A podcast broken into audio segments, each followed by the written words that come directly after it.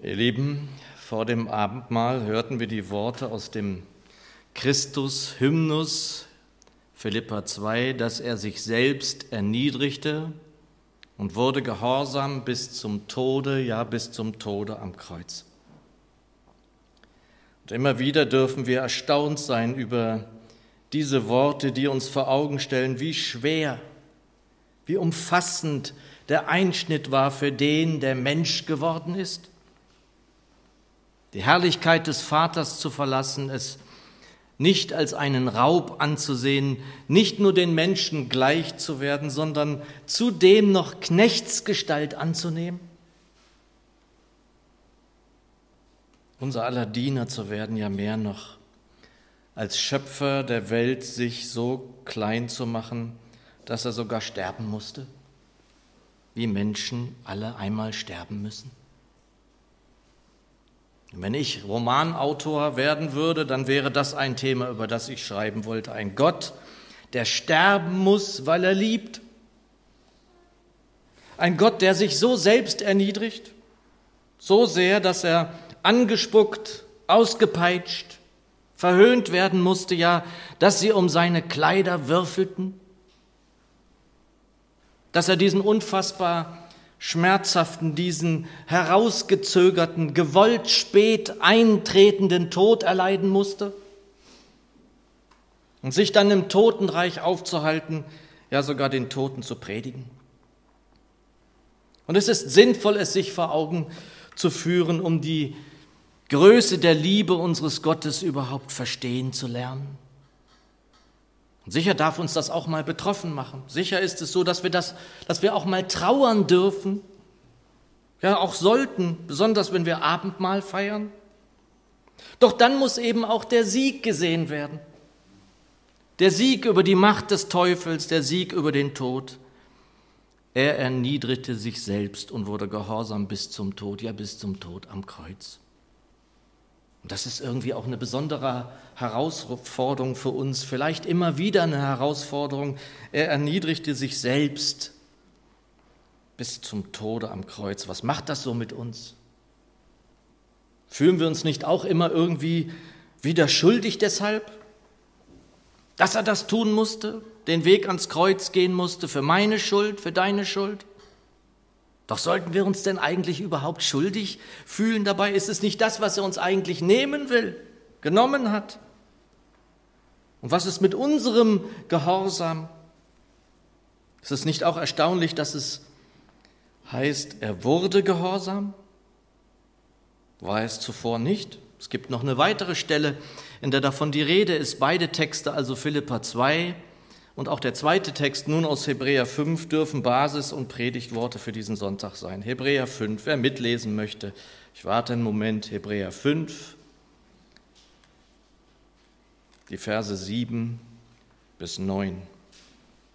Also beide Texte, Philippa 2 und Hebräer 5, sollen Grundlage der Predigt sein. Dort heißt es,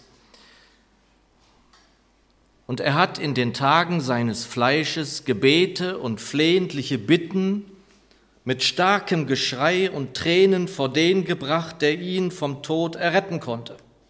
Und er ist erhört und befreit worden aus seiner Angst und hat, wiewohl er der Sohn war, an dem, was er litt, den Gehorsam gelernt. Und nachdem er zur himmlischen Vollendung gekommen war, ist er allen, die ihm gehorsam sind, der Urheber ewigen Heils geworden. Danke, Herr, dass du das bist, der Urheber unseres Heils geworden. Danke, dass du uns segnest. So segne uns jetzt auch dein Wort. Amen. Wir dürfen einander dienen. Für mich ist das ehrlich gesagt mehr ein Dürfen denn ein Müssen oder Sollen. Als ich mich nach meiner Wiederbekehrung immer wieder aufmachte, um in meine Gemeinde zu fahren, zu den Veranstaltungen, zum Hauskreis, dann kreiste auf der Fahrt dorthin häufig ein Gedanke in meinem Kopf. Ich möchte zum Segen werden. Und mag das ja hier und jetzt für meine und eure Ohren ganz selbstverständlich klingen. Damals war es das keineswegs für mich. Dass überhaupt in mir, der ich 30 Jahre mit allem Möglichen, nur nicht mit Gemeinde irgendwas zu tun haben wollte, so ein Gedanke aufkam in mir, das ist ein Wunder für mich. Das ist es noch heute. Dieser Wolf, so nannte man mich damals, nicht wenige nannten mich so, die mich gut kannten, war ich Jahrzehnte stolz darauf, ein Einzelkämpfer gewesen zu sein. So fuhr ich nun also zu Versammlungen von Gemeinde. Ich. Und der Wunsch war in mir, formierte sich in mir, zum Segen werden zu wollen. Manchmal schüttelte ich nur den Kopf. Nicht nur, weil ich so dachte, was machst du da eigentlich, Jörg?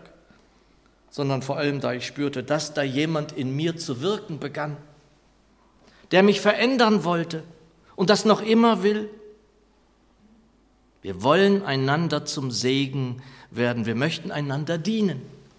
Das bewirkt der Geist Gottes in uns. Uns wird gedient in Gemeinde und wir dienen gerne. Nicht nur, weil uns gedient wird, dienen wir sozusagen wie du mir, so ich dir. Bei Menschen, die gerade erst ihr Leben ihm hingegeben haben, ist das oft zu sehen, häufig zu sehen. Es ist in uns angelegt. Es wächst sofort auf. Philippa 2, diese Gesinnung heget in euch, die auch in Christus Jesus war, der, als er in Gottes Gestalt war, es nicht selbst für einen Raub hielt, wie Gott zu sein, sondern sich selbst entäußerte, indem er Knechtsgestalt annahm und den Menschen ähnlich wurde. Und der Erscheinung nach, wie ein Mensch erfunden, erniedrigte er sich selbst und wurde gehorsam bis zum Tode, ja bis zum Tode am Kreuz. Und ihr Lieben, wenn wir diese Gesinnung hegen und pflegen sollen, wie es ja heißt, dann ist sie ja vorhanden. Und Gesinnung bedeutet ja, welchen Sinnes bist du, sind wir, bin ich? Es ist sozusagen die grundsätzliche Art, wie jemand denkt. Es wird auch von Charakter gesprochen, wenn man diesem Wort in seinem Ursprung nachgeht. Gesinnung.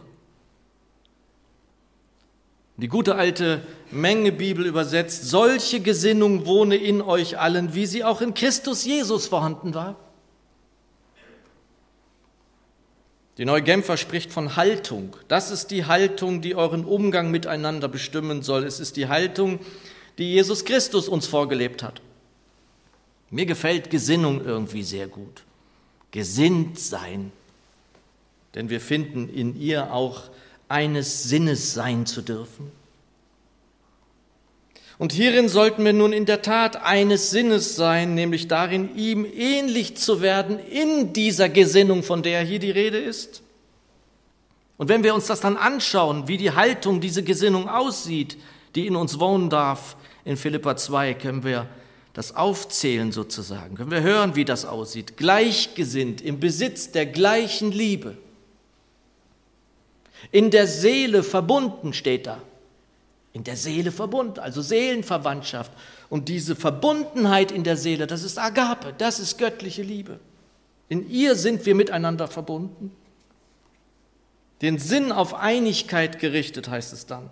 Nicht auf Eigennutz aus, nicht auf Ruhmessucht aus, eigene Ehre suchen. Und niemand soll sagen, dass es das in Gemeinde nicht auch immer wieder gibt. Das gibt es.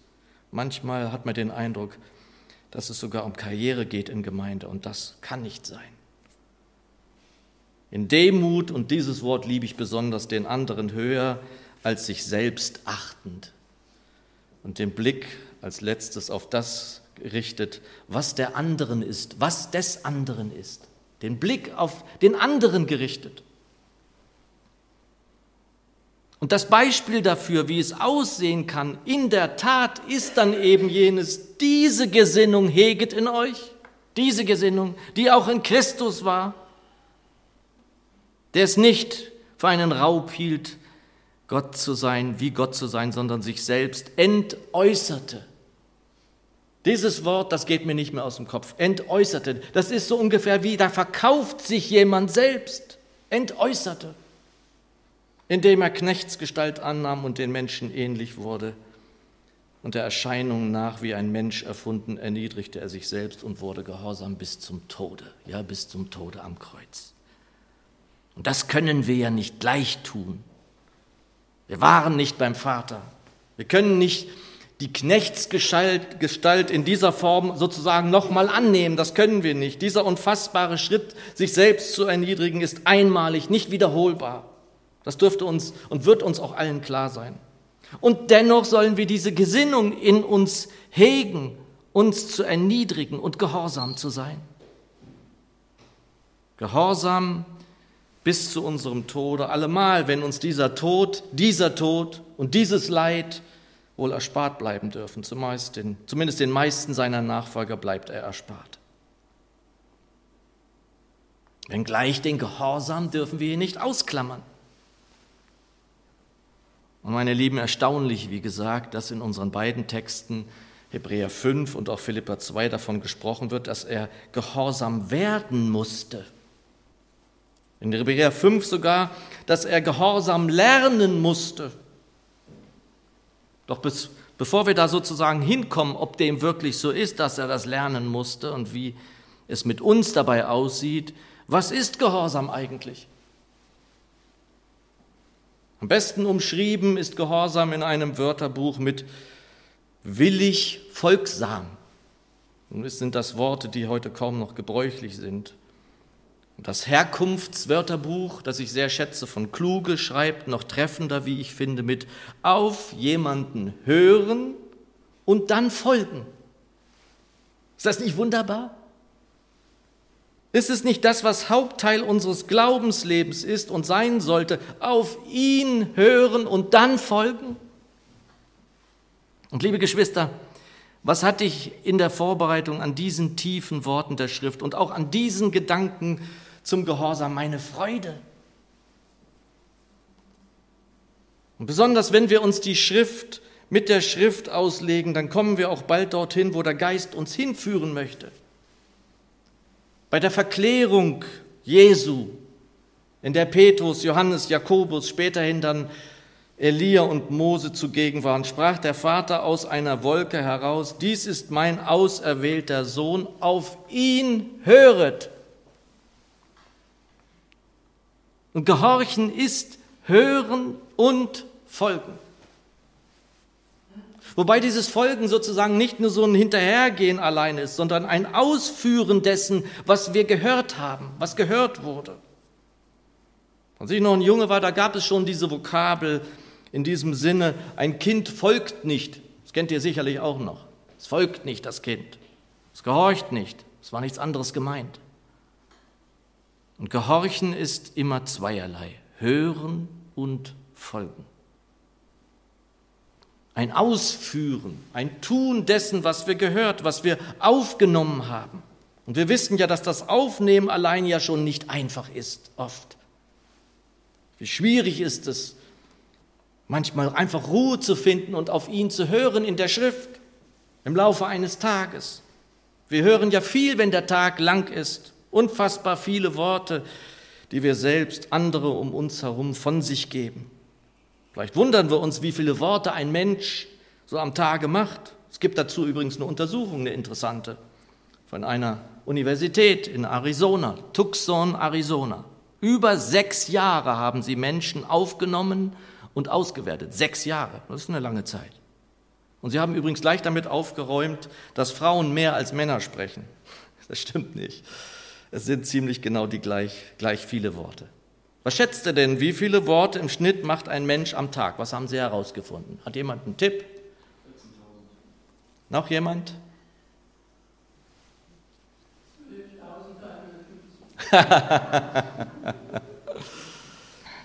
es sind etwa 16.000 Wörter, die wir machen am Tag. 16.000 Wörter und wie die Worte unseres Vaters und in den Himmeln sozusagen dann im Sinn haben sollten. Dies ist mein auserwählter Sohn, auf ihn höret, auf ihn hört. Und so dürfen eben unsere Gebete auch immer mehr hörende Gebete werden. Ich darf in dem, was ich dem Vater bringe, auf ihn ausgerichtet sein in meiner Bitte. Eins dürfen wir werden mit dem, was der Vater will. Und das ist ebenso Gesinnung des Sohnes. Er gehorchte, er war gehorsam bis zum Tode. Befolgen wir auch die Worte des Vaters, des Sohnes und des Heiligen Geistes, dann werden wir zwar sterben, aber den Tod nicht sehen. Johannes 8, 52, wenn jemand mein Wort befolgt, wird er in Ewigkeit den Tod nicht schmecken.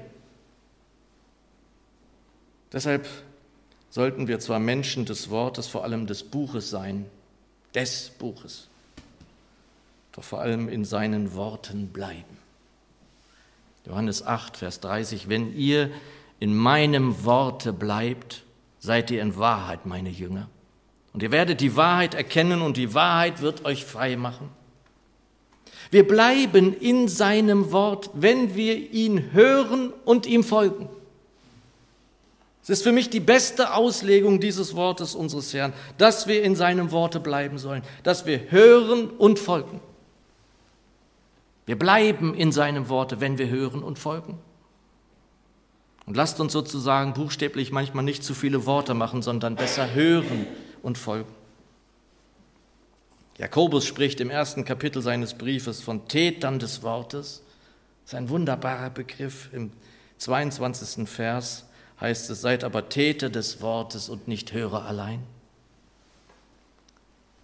Und gleich wir auch nicht beides sozusagen gegeneinander ausspielen sollten, das ist auch nicht richtig. Das Tun sei wichtiger sozusagen als das Hören. Maria hatte das bessere Teil erwählt, als sie zu den Füßen des Herrn saß und hörte. Ich würde da jetzt gerne sitzen mit dabei und dazuhören. Und im Gegensatz dazu ist sozusagen ein ständiges Tun, ein immer Tun, das gibt es auch, übrigens auch in Gemeinde, dass wir ständig am Arbeiten sind, ohne zu hören, was er uns sagen will im Hier und Jetzt. Also auch schwierig. Also hören und dann folgen. Philippus, der erste Evangelist, kannte das Wort. Er kannte es so gut, dass er es dem Kämmerer auslegen konnte doch ohne das Hören in sein Jetzt hinein. Hätte er nicht gewusst, dass er neben dem Wagen hergehen musste, um dem Kämmerer die Schrift überhaupt auslegen zu können. Also jedes zu seiner Zeit, Zeit zum Hören, zum Prüfen, zum Folgen.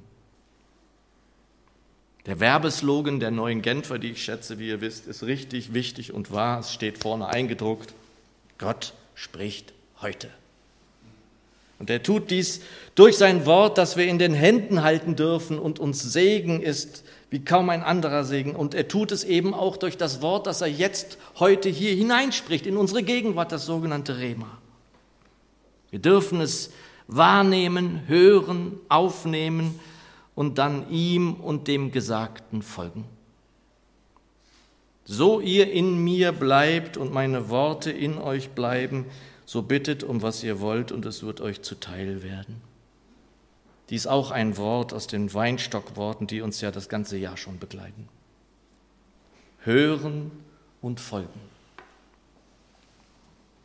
Und ihr Lieben, der Herr erwartet von seinen Jüngern und erwartet von uns unbedingten Gehorsam.